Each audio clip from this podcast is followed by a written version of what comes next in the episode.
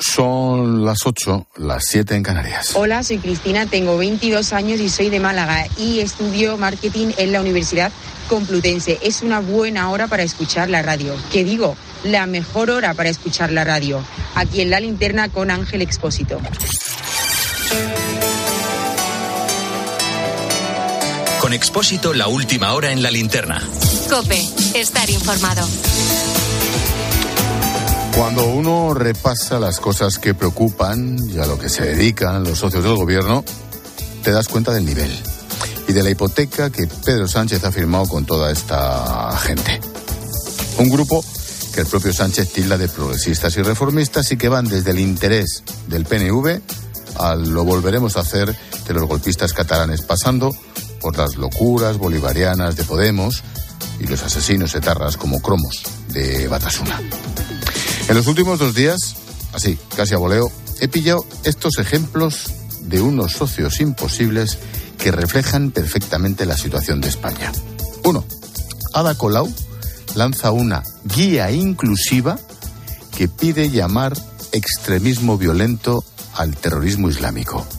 Sí, el Ayuntamiento de Barcelona publica así una guía que llaman de comunicación con perspectiva intercultural, te lo juro perspectiva intercultural para no llamar terrorismo islámico lo que hacen los terroristas islámicos. Y en Barcelona, ¿eh? Donde las ramblas. Dos, Victoria Rosell, lo leo en español. La juez, autora intelectual de la ley del CSC, marcada por insidias judiciales a políticos, periodistas, empresarios, guardias civiles. Y cabe recordar que esta señora ha estado a un pasito de entrar en el Consejo General del Poder Judicial. Tres, el tal Mohamed Said Badawi, ¿te acuerdas? El yihadista. Bueno, pues finalmente expulsado de España por su radicalización. La policía lo considera uno de los principales referentes en España del salafismo más ortodoxo, responsable del aumento del radicalismo en Tarragona y los socios con Esquerra al frente homenajeando a un tío expulsado por salafista. 4. Puigdemont apelará a la derogación de la sedición para que la justicia europea le devuelva la inmunidad y vuelva a ser eurodiputado con pleno derecho. Este viernes se celebra la vista contra la decisión del Parlamento Europeo de acceder al suplicatorio cursado por el Supremo. Dicho de otro modo, el gobierno de España, reformando la sedición, se la está dejando votando. 5. La RAE carga contra la nueva EBAU del gobierno por reducir los contenidos de lengua y literatura. Aquí no hace falta los socios, lo hacen ellos solos. La Real Academia ha mostrado su malestar ante la propuesta del Ministerio de Educación porque la nueva selectividad fulmina contenidos e introduce lo que llaman prueba de madurez académica. Esto, como digo, lo ha hecho el Ministerio, ¿eh? Sin socios. Seis, Otegui. Esta es fantástica. Otegui, dos puntos comillas asistimos a una auténtica cacería mediática contra Irene Montero. No estamos hablando de debates de naturaleza jurídica, estamos hablando de un linchamiento continuado que las y los independentistas vascos conocemos bien. Que Otegui, el dirigente de Bildu, Batasuna, hable de linchamiento, cuando menos pone la piel de gallina. Él sí se sabe lo que es linchar. Y pegar tiros, por cierto. Siete el portavoz de Podemos en el Congreso, Echenique contraataca. Tweet, recordando a Yolanda Díaz. Comillas. Cuando la cacería adquiere dimensiones de fusilamiento, la obligación de cualquier camarada es apoyar. Primero por decencia, segundo por estrategia, porque cerrar filas cuando los rifles descargan pólvora es la única forma de evitar que nos maten uno a uno. Echenique hablando de fusilamientos, de rifles, de muertos, de pólvora, de camaradas. Qué curioso. Ocho, otro récord de Sánchez.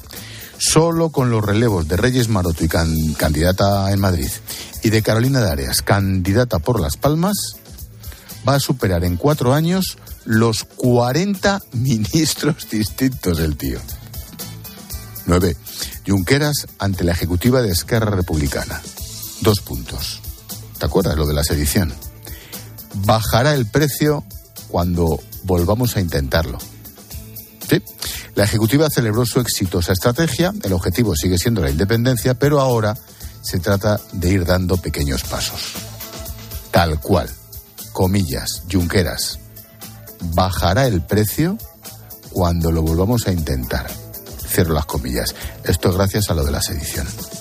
En mi postdata, la última, la próxima, ya no sé cuántas van. La ley del maltrato animal contempla la misma pena por lesionar a una mascota que a una persona. El Poder Judicial debatirá el jueves un texto crítico con la nueva modificación del Código Penal. Si se compara el delito de lesiones a animales vertebrados que no requieren veterinario con el delito de lesiones a personas que no requieran médico, la pena es la misma, una multa de uno a tres meses.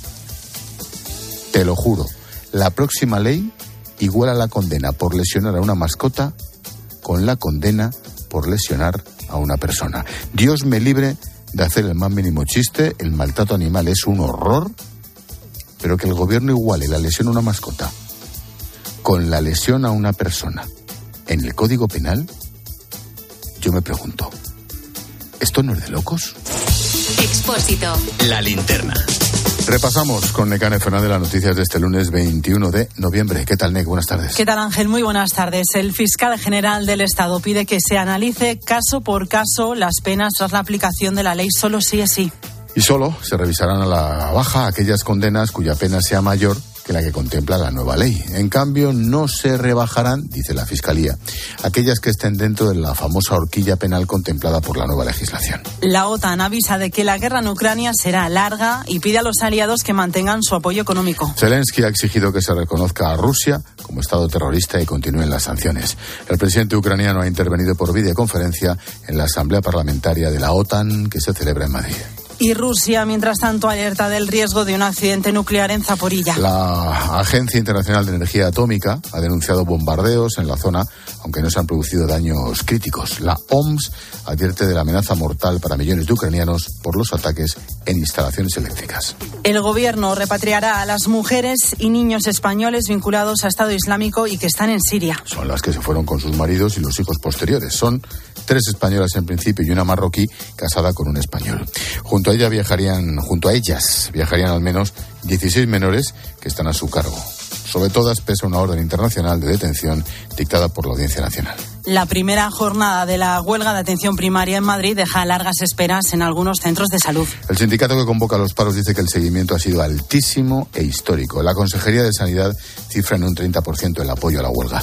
Los médicos de familia y pediatras protestan por la sobrecarga de trabajo. Cataluña amplía las restricciones de agua por sequía a Barcelona y el área metropolitana. La reserva que suministra esta zona está al 33% de su capacidad. De momento, las medidas no afectan al consumo de agua ni cortes en las casas. Sí que tendrán que reducir su uso la industria, la actividad agrícola, los parques y jardines. Al menos 162 fallecidos tras un terremoto de magnitud 5,6 en Indonesia. Se ha producido en la provincia de Java, la más poblada del país, con 50 millones de habitantes. Hay centenares de heridos y decenas de edificios derrumbados.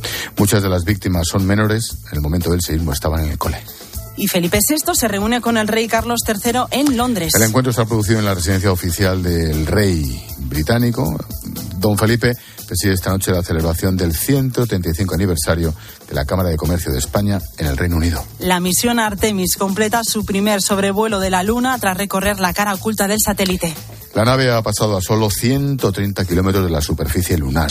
Está previsto que a partir de 2025 viajen en esa misma cápsula varios astronautas que pisarán de nuevo la Luna. Lo siguiente será establecer una base allí para después llegar a Marte. Y nos quedan los deportes. Segundo día del Mundial de Qatar. Acaba de comenzar el Estados Unidos-Gales del Grupo B, de momento 0-0. En los otros dos partidos de hoy han ganado las favoritas. Países Bajos ha derrotado 2-0 a Senegal y mientras que Inglaterra ha goleado 6-2 a Irán. Con estos resultados, Países Bajos y Ecuador comparten el liderato del Grupo A. Repsol nos trae la previsión del tiempo con Silvia Martínez. Arrancamos la semana con la llegada de la borrasca Denise, que traerá fuertes rachas de viento de hasta 100 kilómetros hora, fuertes lluvias y olas de hasta 8 metros. La peor, la peor parte se espera en la zona del Mediterráneo, sobre todo en Baleares y la costa catalana. Tampoco se descartan precipitaciones en zonas de Galicia, norte de Navarra y Pirineos. Bajan las temperaturas, los termómetros marcan a esta hora mínimas de 5 grados y máximas de 18 grados. Como decimos, el viento sopla muy fuerte en el Cantábrico y el Mediterráneo.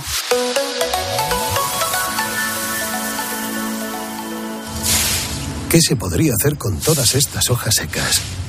¿Podrán tener una segunda vida produciendo algo nuevo con ellas?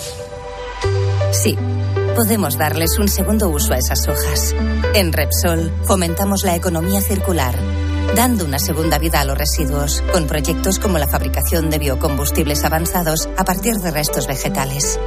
Descubre este y otros proyectos en Repsol.com. Repsol, inventemos el futuro. Te contamos una cosita más. El ADN ha permitido a la policía resolver el asesinato de un hombre este verano en el Ejido, en Almería. Los agentes han detenido a un terapeuta amigo de la víctima gracias a los restos biológicos encontrados en una colilla y en las uñas de la víctima. Juan Baño. Boris, drogodependiente en el ejido, conoció a su terapeuta para que le ayudara a salir de la droga gracias a su primo. Él le recomendó que acudiera a los buenos oficios de este profesional porque a él le salvó la vida hace de eso dos años. ¿Quién le iba a decir que ahora Boris está enterrado, fue muerto a puñaladas el pasado mes de julio por su terapeuta y el terapeuta enganchado a la droga? Terrible final que conocemos gracias al trabajo del Grupo 1 de Policía Judicial del Ejido y a sus colegas de la Central en Madrid, la UDEF. El presunto asesino admite que acudió a por droga a casa de su cliente y amigo y que al volver a visitarle al día siguiente este se le enfrentó cuchillo en mano acusándole de haberle revuelto la casa echando en falta la cartera, el teléfono y las llaves. En el intento de defensa, Boris acabó apuñalado por la espalda y con el cuchillo cruzado de oreja a oreja. El teléfono de este apareció en un fumadero de droga, un lugar también familiar, dicen fuentes de la investigación, para quien debió de salvar de su drogodependencia y acabó quitándole la vida.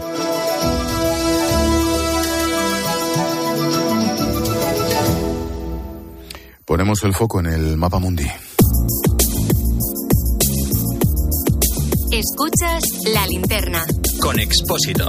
Cope, estar informado. Como todos los lunes, abrimos un atlas y miramos cómo está el mundo, aparte de fatal. Enrique Serveto, Bruselas, buenas tardes. Buenas tardes, buenas tardes. Fíjate cómo estará el mundo, que ahora cuando he oído lo que hablabais de la misión Artemis, he pensado, digo, hombre, pues cuando hagan una estación espacial allí, igual es el momento de hacer desde allí el programa de la linterna. Y antes, no te quepa duda, ya, ya estoy en ello, no te preocupes. Oye, mm, ¿qué tiene que ver la música con la invasión de Ucrania, Serveto? Bueno, eh, pues eh, tiene que ver con que eh, se han utilizado los nombres de dos grandes compositores para bautizar, si se puede decir, a dos de las unidades más significativas. ya conocemos al grupo Wagner, que es este de agrupa los, mercenarios, rusos. Y, y, criminales sacados de la cárcel y toda esta gente. Y ahora le ha salido la competencia del grupo Mozart formado por un coronel de los marines norteamericanos, un tal Andrew Milburn, un tipo con una biografía muy curiosa, nacido en Hong Kong, crecido en eh, Inglaterra y después eh, eh, adiestrado y ha hecho su carrera en el ejército norteamericano, últimamente en Siria. Bueno, pues cualquiera lo puede ver, tienen una página web, que para entrar, desde luego, eh, se pega media hora comprobando el origen de la conexión. Y ahora mismo, pues, por ejemplo, están pidiendo artificieros eh, y entrenadores de artificieros porque tienen que retirar miles de minas que van dejando los rusos. Y en, en, una entrevista le he oído yo a este coronel que advierte a cualquiera que tenga intención de eh, colaborar con ellos pues que no vale que le mientan sobre su verdadera experiencia militar porque eh, han enviado al frente a gente que no tenía esa experiencia y claro, pues lo han pagado con la vida, ¿no? Caramba. Oye, mmm, cambiamos de región no muy lejos, por cierto, nos vamos un poquito más al sur, al Kurdistán, esa enorme franja entre Irán y casi casi el Mediterráneo. ¿Qué están haciendo Irán y Turquía en ese norte de Irak? Pues están aprovechando la situación los dos en este momento en el que toda la atención está enfocada en Ucrania y que ni Estados Unidos ni la Unión Europea Rusia un poco, pero eh, realmente todo el mundo está mirando a otro lado y entonces ellos han aprovechado pues para lanzar eh, ofensivas eh, contra los kurdos, los iraníes contra los suyos y los turcos contra los suyos, ambos en la zona de Erbil, en, el norte de Irak, y además están utilizando los mismos drones que están enviando a los beligerantes en la guerra de, de, Irak, de Ucrania, quiero decir. O sea que eh, ahí vemos claramente que el tema de los drones va a ser eh, un elemento esencial en cualquier eh, futuro militar. En, cuanto a Turquía, Turquía está llevando las cosas un poco más lejos aún que Irán, porque Irán tiene que contestar a la propia eh, situación interna, sabéis, todas estas revueltas contra el régimen, eh, demandando libertad y que se acabe la, opresión del régimen eh, teocrático, pero Turquía está llevando las cosas un poco más lejos, incluso contra la opinión de Rusia y de, y de propio Irán, y está planeando incluso una operación terrestre en Siria. Eso, digamos, sería un hmm. paso muy peligroso, pero eh, si lo dan los turcos, pues eh, obligará a, los demás participantes en esa guerra civil a tomar una decisión y a responder. Y la última, Enrique, ¿qué está haciendo Díaz Canel, recordemos, el cubano, en China? Aparte de pedir, pues, supongo. Bueno, no, no, sobre todo pedir mm. dinero, pedir dinero porque están desesperados, están eh, necesitan de todo lo que se les pueda dar porque no tienen comida, no tienen petróleo, no tienen energía, no tienen de nada. Eh, ha pasado por Rusia eh, un poco para cubrir el expediente, pero obviamente ahora ni Putin le, le, ha podido hacer mucho caso ni le puede dar nada porque están sometidos a sanciones los rusos también y entonces ha ido a Cuba a, a China perdón a pedir a pedir dinero lo que pasa que los chinos tú sabes que eh, hacen negocio y son poco eh, dados a dar nada por nada. Así que ya veremos. Y por cierto, aprovechando este viaje de Díaz Canel, eh, hoy exactamente hoy ha empezado en la Embajada de España en La Habana la tramitación de la petición de nacionalidad española para los descendientes de españoles según esta nueva ley de la memoria democrática. Como te puedes imaginar, todos los servidores de la embajada se han quedado bloqueados eh, y bueno, ya normalmente la administración española es bastante espesa. Me imagino que en el consulado en La Habana, que han puesto incluso una oficina especial para eso, yo creo que los pobres cubanos que quieran eh, recuperar la nacionalidad española, si pueden ahora, van a tener que armarse de paciencia. A la cola quedan pesico, la que decía aquel. Eh, gracias, Serveto. Cuídate. Un abrazo. Adiós, chao, chao.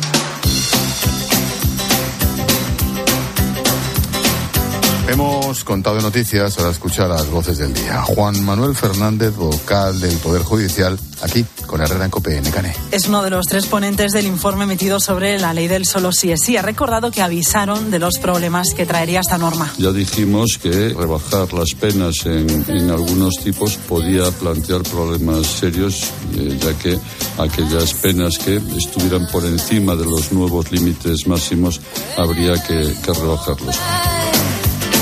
Monseñor Lorca Planes es obispo de Cartagena. Ha comenzado en Madrid la asamblea plenaria de la Conferencia Episcopal. En mediodía COPE, Monseñor Lorca Planes ha hablado de los retos a los que se enfrenta nuestra sociedad. La sociedad influye de alguna manera en todos y también, evidentemente, plantea retos como el tema de la familia, el tema de los inmigrantes, el tema de, de los alquileres para mucha gente que está viviendo con drama esta situación económica que estamos viviendo. Todo esto tiene también una palabra tiene una respuesta en la Iglesia. Salvador Pons es catedrático de lengua española y ha estado en la tarde. Es profesor especializado en la asignatura de lengua española en las pruebas de acceso a la universidad y ha reconocido estar indignado con la propuesta de la nueva EBAU eh, lengua española tradicionalmente ha tenido tres objetivos, que es enseñar a leer y escribir textos complejos a los estudiantes, enseñarles reflexión sobre el idioma y enseñarles literatura. Y ahora se va a dejar solo uno de ellos. Entonces no entiendo por qué este cambio, que supone eh, reducir en lugar de ampliar o cambiar. Carlos García Galán es un ingeniero español que participa en la misión Artemis. De momento esa misión es todo un éxito. Si los planes se mantienen en 2025 volveremos a pisar la Luna. La razón por la que tenemos que tomar el siguiente paso es que queremos empezar, es una nueva era de exploración espacial con el objetivo de llegar a Marte, llevar humanos a Marte. Y lo de ir a la Luna está enfocado en desarrollar la tecnología y los conocimientos que tenemos que desarrollar antes de ir a Marte. Y el sonido musical, Blondie.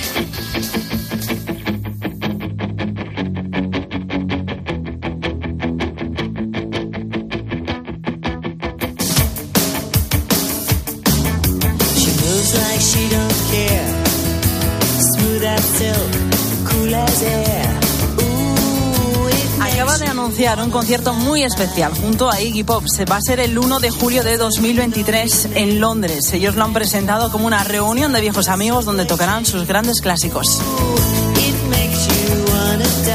Gracias, Necane. Hasta luego. Chao.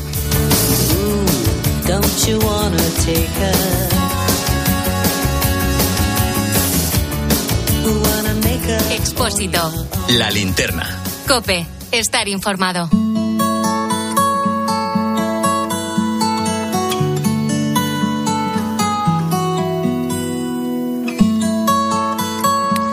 La historia que te voy a contar ahora ha conmocionado Francia y España también, claro. Es la de Vanessa, una niña de 14 años violada y asesinada en Toneins, un pequeño pueblo entre Burdeos y Toulouse. Vanessa era española, de madre colombiana, emigró junto a sus padres y sus dos hermanos el año pasado desde Granada. Vanessa era la mayor de tres hermanos, iba a la escuela, aunque aún tenía dificultades para dominar el idioma francés. En su colegio la definen como una buena amiga, discreta, amable. El viernes, al salir de clase, fue cuando todo sucedió. La secuestró un tal Román, un hombre de 31 años, francés, vivía en un pueblo a 20 kilómetros de Toneins con su pareja. Acababa de ser padre de una niña. Sus vecinos dicen que es un tipo frío, reservado. En 2016, cuando tenía solo 15 años, ya protagonizó una agresión sexual. Sin embargo, era menor, claro, y no, no pasó a la cárcel ni a los archivos. Ese día Román se acercó al colegio Germillac, donde estudiaba Vanessa. Estuvo toda la mañana con el coche enfrente y al salir de clase vio a la muchacha caminando por la acera y se lanzó a por ella. Al azar. Su madre denunció los hechos esa misma tarde al ver que la niña no llegaba al cole. El caso es atroz. Román violó a Vanessa, dejó su cuerpo en una casa abandonada a 15 kilómetros. El hombre fue detenido esa misma noche en su casa. Los gendarmes llegaron a él gracias a unas grabaciones de las cámaras de seguridad del instituto. Localizaron su coche y le identificaron. Luego confesó los hechos automáticamente. Se enfrenta a 30 años de cárcel. El impacto de la noticia, pues, te puedes imaginar. La madre tuvo que ser ingresada por daños psicológicos. La familia, al tener pocos recursos, está recaudando fondos para poder repatriarla. Quiere enterrar a su hija en Granada. En el cole también hay un equipo de psicólogos trabajando con sus compañeras, con padres, profesores, con otros niños. Vanessa, esta niña española de 14 años, asesinada y violada en Francia, el agresor la eligió al azar a la salida del colegio. Una familia que había emigrado al país galo en busca de trabajo, destrozada. El autor confeso, ya ha sido detenido y se enfrenta, como digo, a 30 años de cárcel.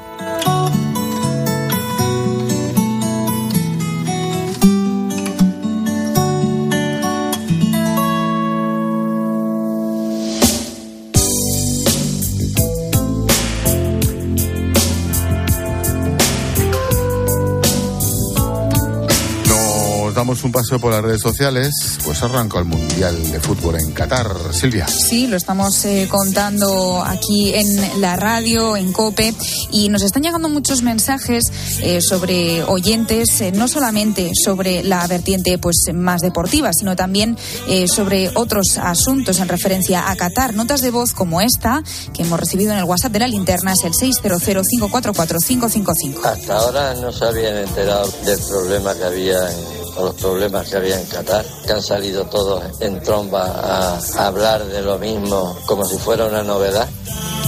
Bueno, pues esta reflexión que lanza este oyente es parecida a la de Gloria, que nos eh, dice todos sabíamos lo que había y parecemos sorprendidos, no sé yo, si de verdad esto va a suponer eh, o no una oportunidad de apertura para Qatar. Y sobre la imagen del estadio medio vacío, nos dice Jorge que le pareció totalmente surrealista, pero que tampoco le sorprendió.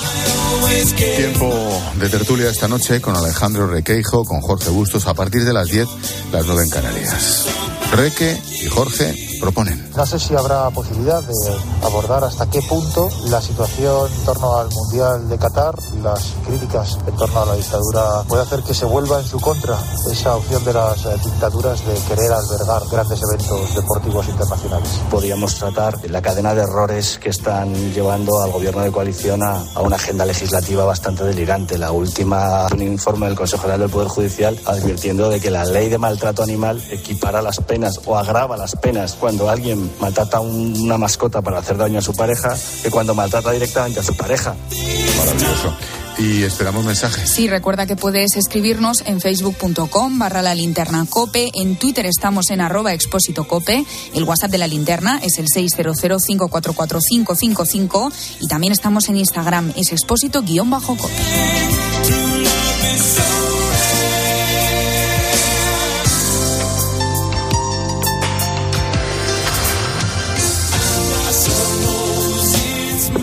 Escuchando la linterna de Cope. Y recuerda que si entras en cope.es, también puedes llevar en tu móvil las mejores historias y el mejor análisis con Ángel Expósito.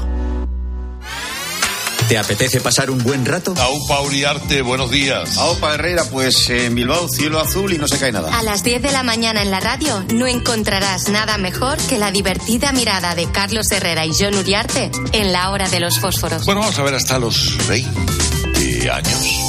Esa es la media en España de la edad a la que las madres dejan de comprar la ropa de sus hijos. ¿Y Tony, algo que decir? Bueno, Pues depende es de comprarla o de pagarla. De lunes a viernes de 6 a 1 del mediodía, el mejor entretenimiento lo escuchas en Herrera en Cope. No podemos hacer que baje la inflación, pero este noviembre si te cambias a línea directa sí podemos bajarte el precio de tu seguro de coche y puedes tener un todo riesgo a precio de terceros. ¿Podrán batir esto? Llévatelo mejor al mejor precio. Ven directo a lineadirecta.com o llama al 917-700-700. El valor de ser directo. Consulta condiciones. Entonces dices que estos sensores detectan si alguien intenta entrar. Claro, y cubren todas las puertas y ventanas. Así que tranquilo, su despacho y todas las cosas que le importan también están protegidas. Si alguien intentara entrar, podemos verificarlo con las imágenes al momento. Y si detectamos un problema real, avisamos nosotros mismos a la policía. Protege tu hogar frente a robos y ocupaciones con la alarma de Securitas Direct.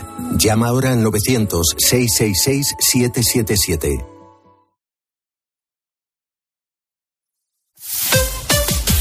Escuchas la linterna. Y recuerda, la mejor experiencia y el mejor sonido solo los encuentras en cope.es y en la aplicación móvil.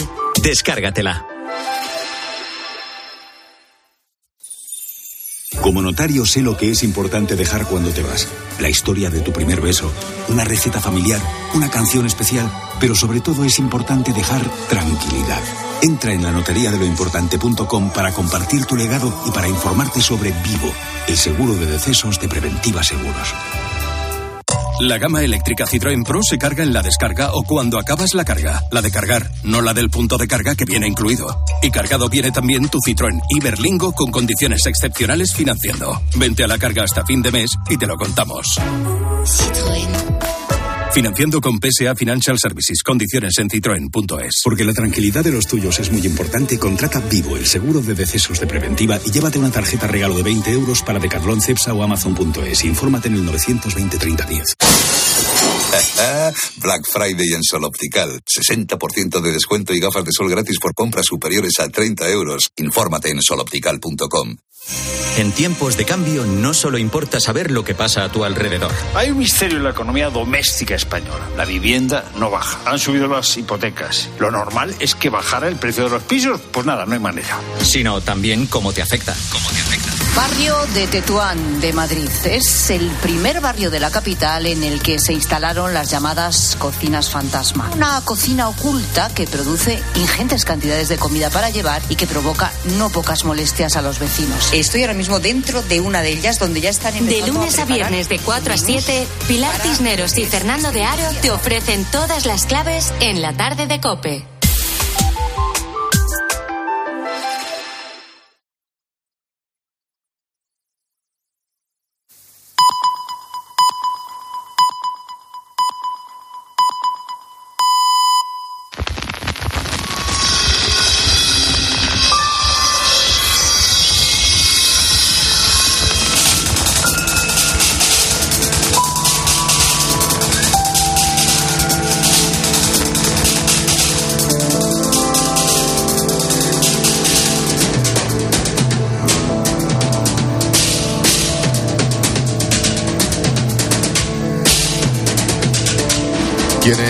Tenemos una edad hemos crecido escuchando ese momento en el que la programación, las redacciones, las agencias, todos interrumpíamos porque ETA había vuelto a atentar.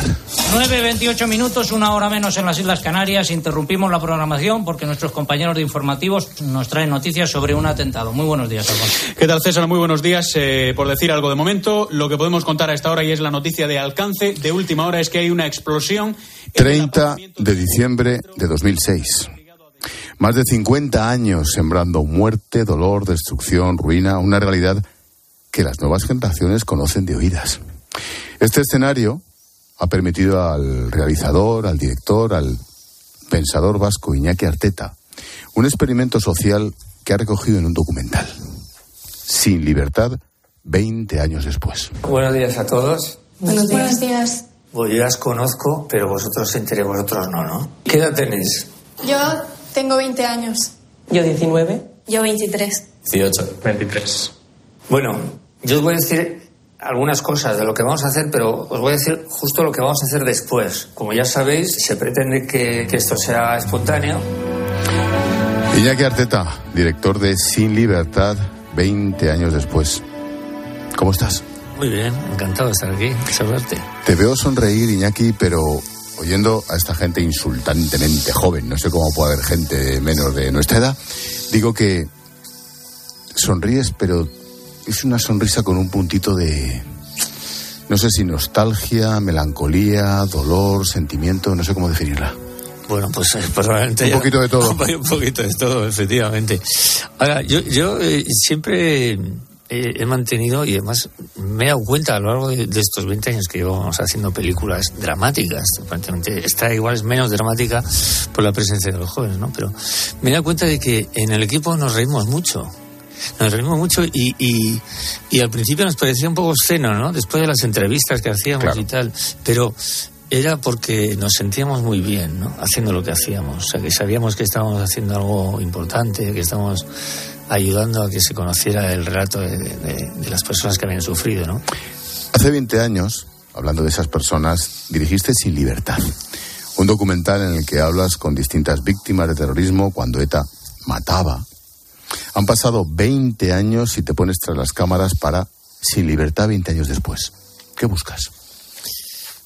Busco dos cosas. Una, por una, actualizar las experiencias de las víctimas que entrevistamos hace 20 años, que siguen viviendo en, el mismo lugar donde vivían entonces, ¿no? en el País Vasco, lo cual es un, sigue siendo un paraje hostil para las víctimas.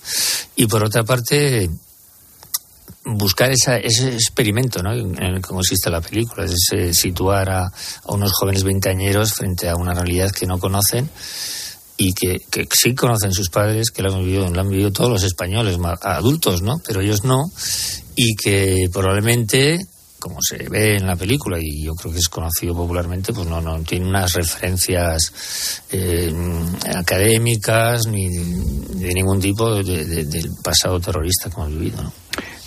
Esos cinco jóvenes estudiantes son María de Barcelona, Yagoba de Baracaldo, Pablo de Madrid, John de Donosti, Andrea de Tenerife. ¿Qué les propones? Bueno, en principio les propuse algo eh, secreto, por decirlo así, ¿no? Les convocamos un, casting en el que vinieron treinta y tantas eh, personas, treinta y cinco chicos más o menos de esas edades, y les proponía eh, hacer entre, unas entrevistas por un documental. No dijimos cuál era el tema del documental, ellos sí, claro, a medida que íbamos haciendo el casting y tal, fueron intuyendo que tenía que ver con el terrorismo. Pero yo lo, que les propongo, una vez que les elegimos, es eh, elaborar ellos mismos una entrevista a una de las personas que entrevistamos nosotros hace 20 años. ¿eh? Les damos un, el material bruto de la entrevista que hicimos hace 20 años a cada uno como primera fuente de información del caso y les doy total libertad. Vamos, yo no. María me dijo una vez, oye, te voy a pasar la entrevista para que le eches un vistazo a ver si me dejo algo tal y cual. Y dice, no, es que yo no quiero saber nada. Yo quiero que cada uno haga una entrevista de su punto de vista, pues para intentar conocer la experiencia de una persona que ha sufrido el terrorismo y a partir de ahí les dejé libertad total. ¿Te sorprendió el resultado? Pues realmente no me sorprendió. O sea, yo creo que además, mm, bueno, pasa mucho con, con los autores, sobre todo cinematográficos, que, que, que, se proponen hacer un trabajo cinematográfico, sobre todo documental, que, ya vas con la tesis. Ya vas con la tesis. Es, es raro que te Sí, pero a veces se te desmonta. A, veces se, se puede desmontar, cierto. Pero bueno, yo tenía la sensación clara de que los jóvenes, pues es cierto que están ausentes de ese, de ese tipo de información, ¿no? Eh, eso ya lo estamos viendo. Y es cierto que los cinco jóvenes, pues unos, claro, de 19 años, el más joven es Pablo, al mayor, o a los mayores que son Andrea y, John, tienen 23. Pues Vergonzoso. ¿Eh?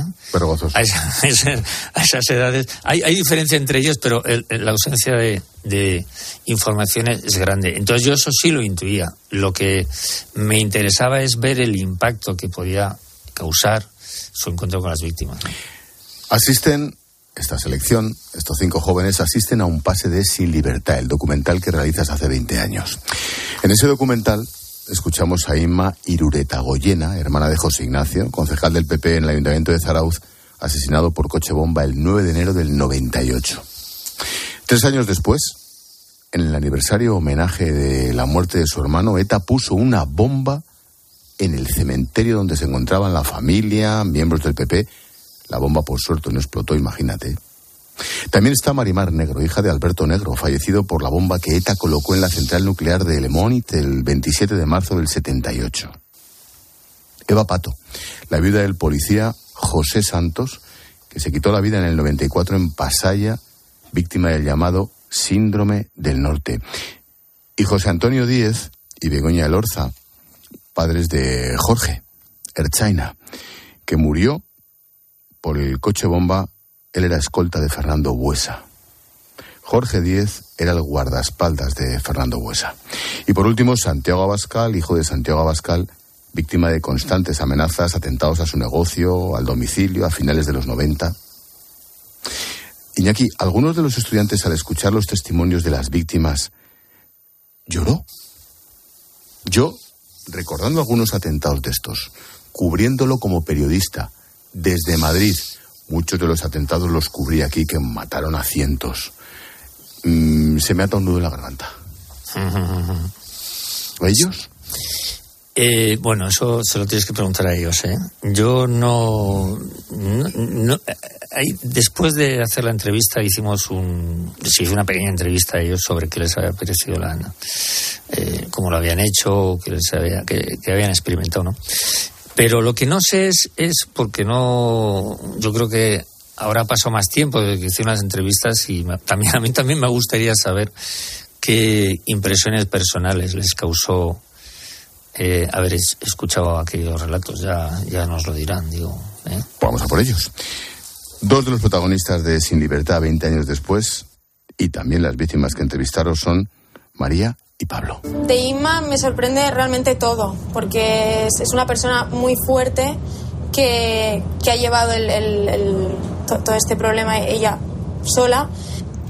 De su vida actual me sorprende que, que siga sin ir mucho por el pueblo, porque quiere decir que aún eh, lo vive como si hubiera sido ayer. María Wix Carmona estudia tercero de periodismo en Barcelona. Es una de las estudiantes que ha participado en Sin Libertad 20 años después. ¿Qué tal, María? Buenas noches. Hola, encantada de estar aquí.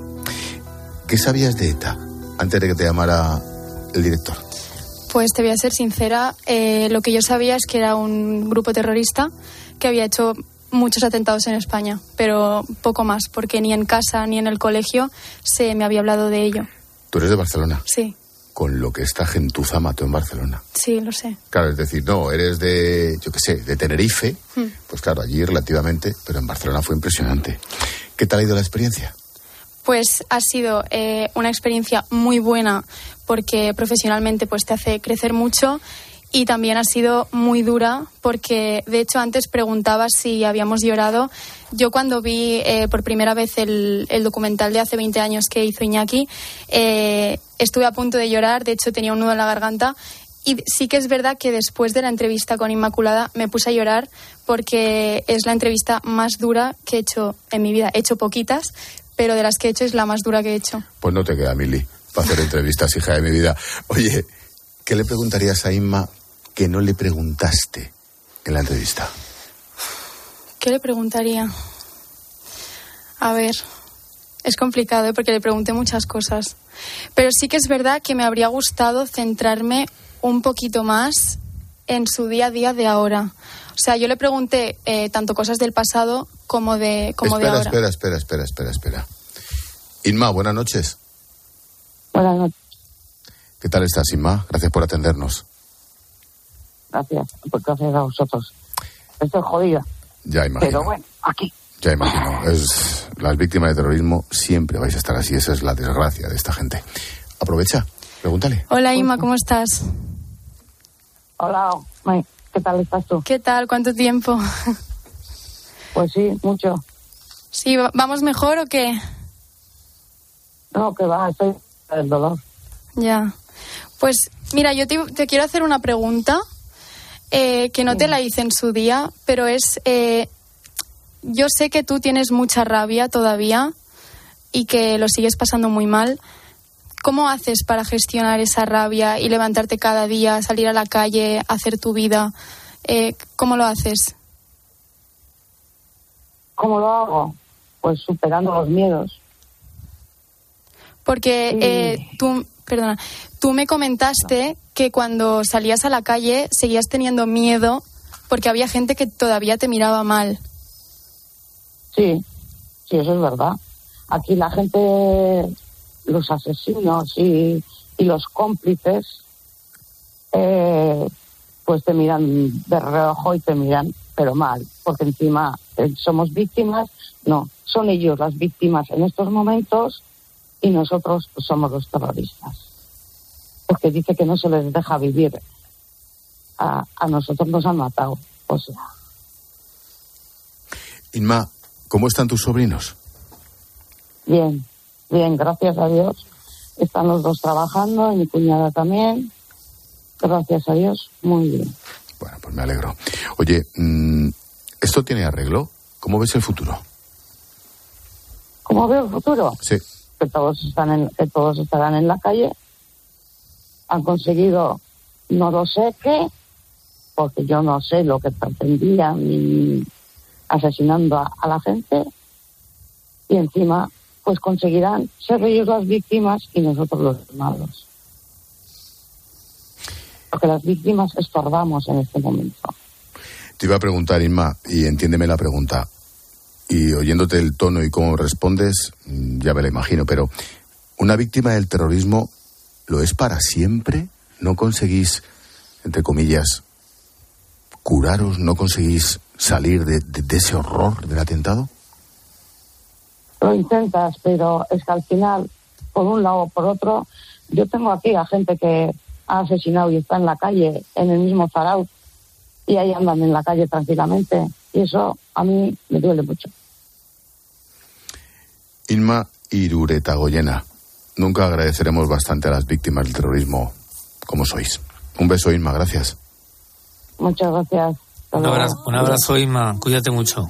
Sí, gracias. Un beso, Inma. Gracias. Each step adds to the pain. Iñaki, ¿esta sigue siendo la realidad en el País Vasco?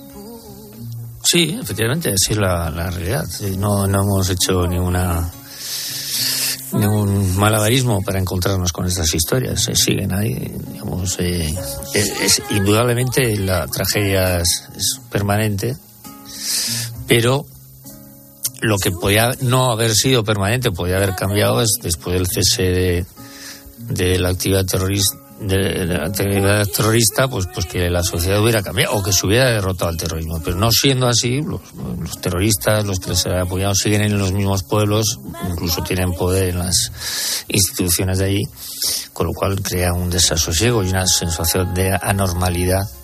Es el mundo al revés. Es el mundo al revés, sigue siendo el mundo al revés, efectivamente. Yagoba es de Baracaldo, participa en el documental, charla con Marimar Negro, hija de Alberto Negro, trabajador de la central nuclear asesinado en marzo del 78. que aunque en el caso de nuestra familia han pasado 43 años, esa angustia no se queda, está como si dijéramos latente ahí. O sea, es algo que no se olvida, que tienes que aprender a vivir con ello, ¿no? Efectivamente. O sea, una víctima de ETA no tiene derecho, por lo menos públicamente, a recordar el atentado en el que falleció su familiar.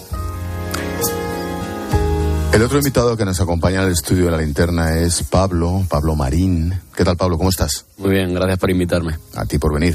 ¿Qué, qué estudias? Pues estoy en la Carlos III y estudio un doble grado de periodismo y comunicación audiovisual. ¿Y en qué curso estás? Segundo.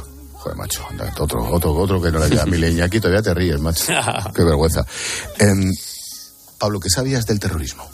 Pues sinceramente nada. Debo darle las gracias a Iñaki por quitar un poco de un poco del por así decir de la prueba de- del casting porque sinceramente hice un poco el ridículo entre que No, estaba a lo borrando mejor, la a lo mejor lo, que, lo que buscaba era precisamente alguien que no supiera nada. No Sí. es ningún ridículo, macho, es la verdad.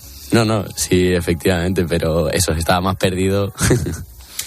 Em, tú charlaste con Begoña y con José Antonio, padres de Jorge Díez, aquel China, asesinado por coche bomba junto a Fernando Huesa. Quiero recordar que en Vitoria, justo en la acera del parque, camino del Parlamento Vasco, nunca se me olvidará terriblemente aquel atentado. Tenía entonces aquel policía 26 años. ¿Qué sensación te quedó después de la entrevista? Pues después de que se quitasen las cámaras, por así decir, yo lo que hice fue llegar al hotel y la verdad que yo venía de tener un par de problemas personales, obviamente completamente enanos en comparación con esto, y al final fue como, joder, te das cuenta de las cosas que importan y que dejan de importar, ¿no? Begoña, buenas noches. Hola, buenas noches. José Antonio, ¿qué tal? Buenas noches. Buenas noches. Begoña, han pasado 22 años de, aquel, de aquella bomba. ¿Cómo ha transcurrido todo este tiempo? ¿Cómo estás, Begoña? Bueno, pues eh, estoy mejor, bastante mejor. Nunca bien, porque nunca bien, pero esto- estoy bastante mejor que, que después de ocurrir aquello. Ya han pasado 22 años, pero bueno, esto no se cura nunca. José Antonio, ¿y tú? Bueno, yo eh, a veces pienso que, que tengo ratos peores que en aquella época. Siempre cuento que en aquella época igual equivocadamente se me cerré un poquito a la realidad y, y no quería darme, estuve bastante tiempo sin, sin darme cuenta de que verdaderamente lo que había ocurrido. Entonces, todavía hoy hay momentos en que tengo que desviar la atención e intentar pensar en otra cosa porque produce mucho dolor. ¿Alguno de vosotros, Begoña, José Antonio, sois policías, venís de la seguridad, del mundo de interior? ¿O le dio directamente a Jorge por ser China mm, rompiendo la tradición familiar? No sé.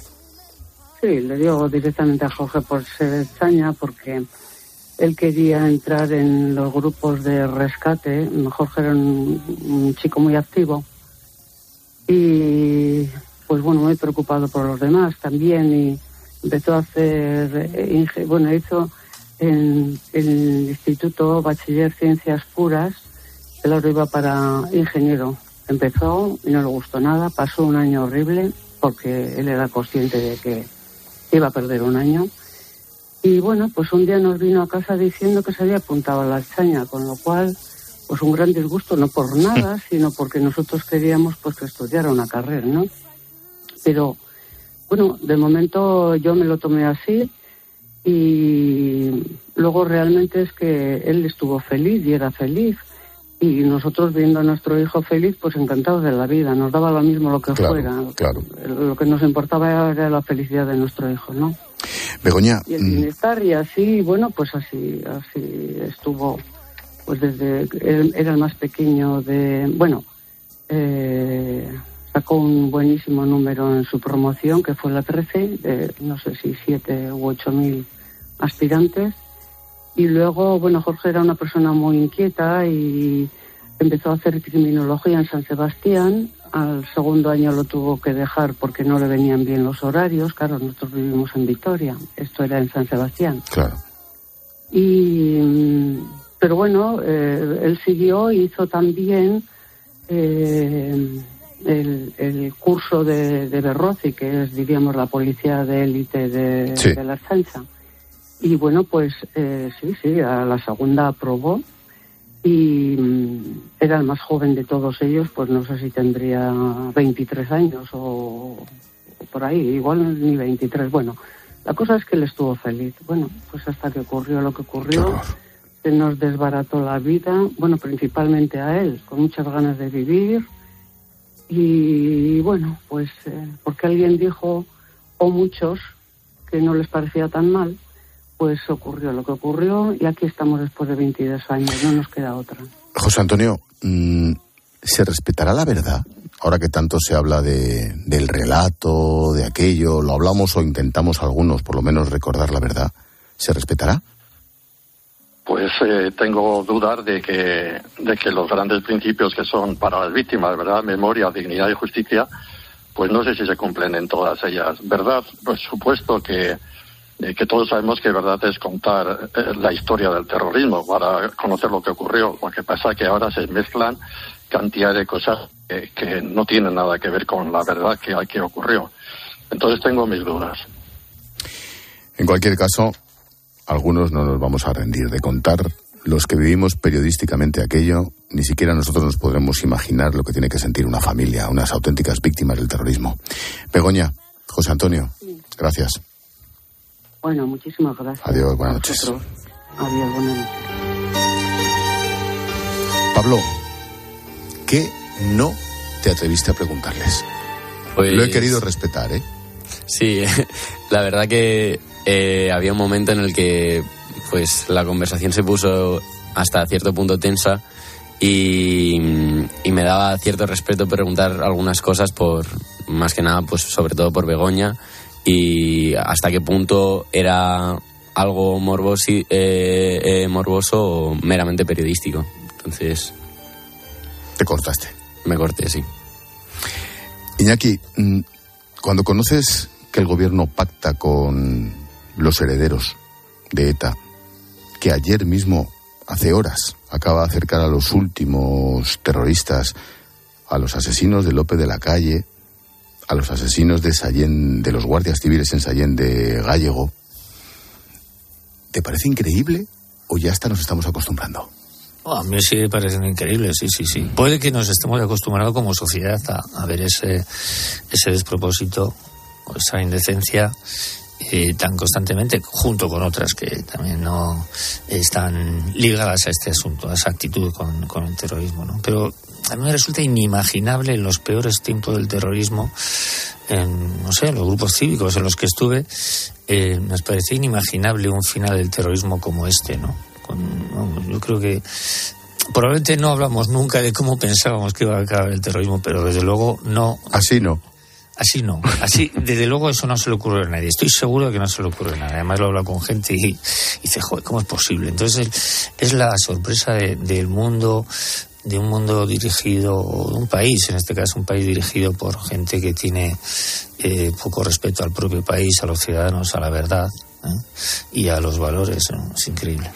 Mm, quienes os dedicáis a la imagen detrás de las cámaras, siempre busquéis provocar una respuesta, un movimiento, una sensación en el espectador. ¿Quién debe ver sin libertad 20 años después? Bueno, a mí me- dicen incluso los chicos, me dicen que lo deben ver todos sus compañeros, ¿no? La gente joven, ¿no? Pero yo creo que es una, eh, una película para todos los públicos, porque que tiene una serie de lecturas, tiene unos niveles de, de interés diferentes, ¿no? Es, es importante que un joven vea esto, eh, vea esta película que está conducida por propios jóvenes, ¿no? Y por jóvenes que saben lo mismo que un espectador joven, o sea, nada del terrorismo y la experiencia con una víctima le hace eh, reflexionar, ¿no? Le hace aprender rápidamente, ¿no? Es decir, lo comentábamos hace un ratín, es que los jóvenes no son tontos, los jóvenes no son una masa informe, que, no, los jóvenes están, eh, ti- ti- tienen una curiosidad latente que en este caso pues la hemos despertado de alguna manera. Y eso a cualquier joven que le digas, le enseñes eh, la película, algo que tenga que ver con el terrorismo, como lo que hemos hecho nosotros, enseguida eh, aprende, sabe dónde está el mal, sabe dónde está el bien, aprende a ver la inocencia de las víctimas, que eso es una de las lecturas de la película. ¿no? Enseguida ellos han visto que esas personas eran inocentes todas y que alguien les hizo mal por una cuestión ideológica. ¿no? Entonces, esa lectura para los jóvenes, pero para los adultos, evidentemente, los adultos tenemos una responsabilidad. Eh, eh, solo con ser padre o con ser profesor de instituto, direc- director de instituto, trabajar en educación o ser político, ¿no? Los adultos tenemos la, la obligación de ponerles a los, a los jóvenes un relato eh, veraz, veraz y, y que transparente con lo que ha pasado, ¿no? No sin, inducciones políticas y tal, ¿no? Entonces, ese, esa es la, la parte que tienen que, la parte que está dirigida a los jóvenes, ¿no? O sea, o sea, perdón, a los adultos. Es decir, ¿qué hemos hecho con los jóvenes? ¿Qué no les hemos contado como padres, como instituciones, como gobierno? Educativamente no sirve no sirve hablar de un pasado tan reciente. ¿eh?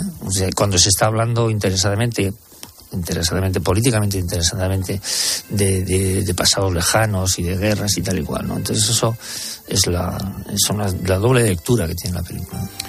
Iñaki Arteta dirige Sin Libertad 20 años después, tan emocionante como recomendable.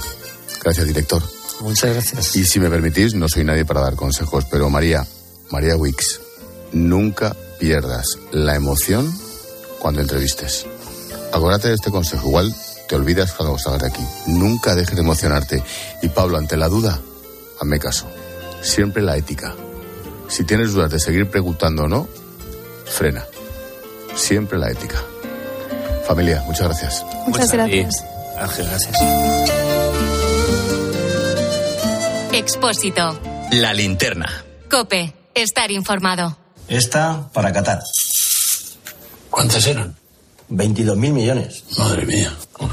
Estamos aquí todo el día, ¿eh?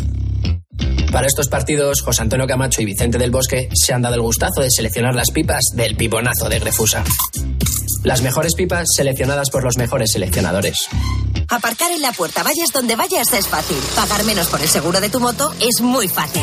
Vente a la mutua con tu seguro de moto y te bajamos su precio, sea cual sea. Llama al 91 555 5555. 91 555 5555. Mutueros, bienvenidos. Esto es muy fácil. Esto es la mutua. Condiciones en mutua.es. Un millón de likes. Reseñas del negocio con cinco estrellas. En Orange reinventamos nuestras tarifas Love Empresa. Ahora incluyen cosas tan importantes para tu negocio como el crecimiento. Por eso te ayudamos a aumentar la visibilidad de tu empresa en Internet. Llama ya al 1414. Las cosas cambian. Y con Orange Empresas, tu negocio también. Orange. Escuchas Cope. Y recuerda, la mejor experiencia y el mejor sonido solo los encuentras en cope.es y en la aplicación móvil. Descárgatela.